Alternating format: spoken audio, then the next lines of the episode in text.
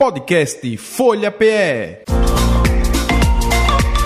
Folha Turismo com Fabiano Antunes.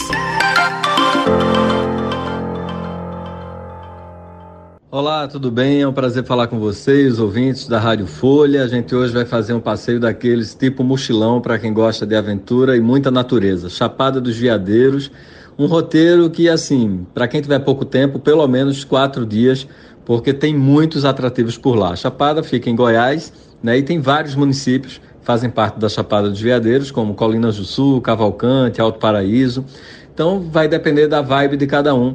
Quem gosta de um lugar mais roots, mais aventura, é, rua de terra, fica normalmente hospedado no distrito de São Jorge, né? Lá é muito bacana, é uma pegada assim bem natureza. Quem quer algo com mais cara de cidade, normalmente fica em Alto Paraíso. E aí tem muitos passeios, né? A gente sempre se pergunta em lugar de natureza, cachoeira, quando ir, né? Qual a melhor época?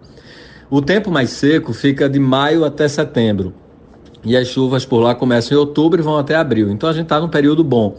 Né? Mas dá para fazer esse passeio sim qualquer época do ano, não tem problema nenhum. Só tem que estar mais atento, atento para a possibilidade de tromba d'água e tudo mais, né? Aí é você se informar bem antes de fazer um passeio, escolher uma agência séria, né? Um instrutor, um guia de turismo bacana, credenciado para poder não entrar em nenhuma furada. E aí tem que ter disposição porque os passeios por lá são através de trilhas que você chega nas cachoeiras.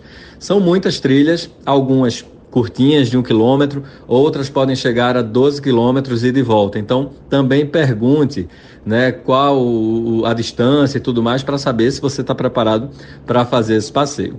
Entre, as, entre os atrativos de lá, há o Messegas 1 e 2, são duas cachoeiras, e a São Bento, que ficam na Fazenda São Bento, distantes 9 quilômetros de Alto Paraíso, e é muito bacana de fazer essa visita. Tem ainda a Cachoeira Loquinhas, na verdade é um complexo de cachoeiras, né? Em, em, são pequenas cachoeiras, mas são várias. E aí tem uma estrutura muito bacana esse lugar, com plataforma de madeira, fácil acessibilidade, bancos para descansar. Então, mesmo quem tem mais idade ou dificuldade em locomoção, consegue fazer esse passeio numa boa.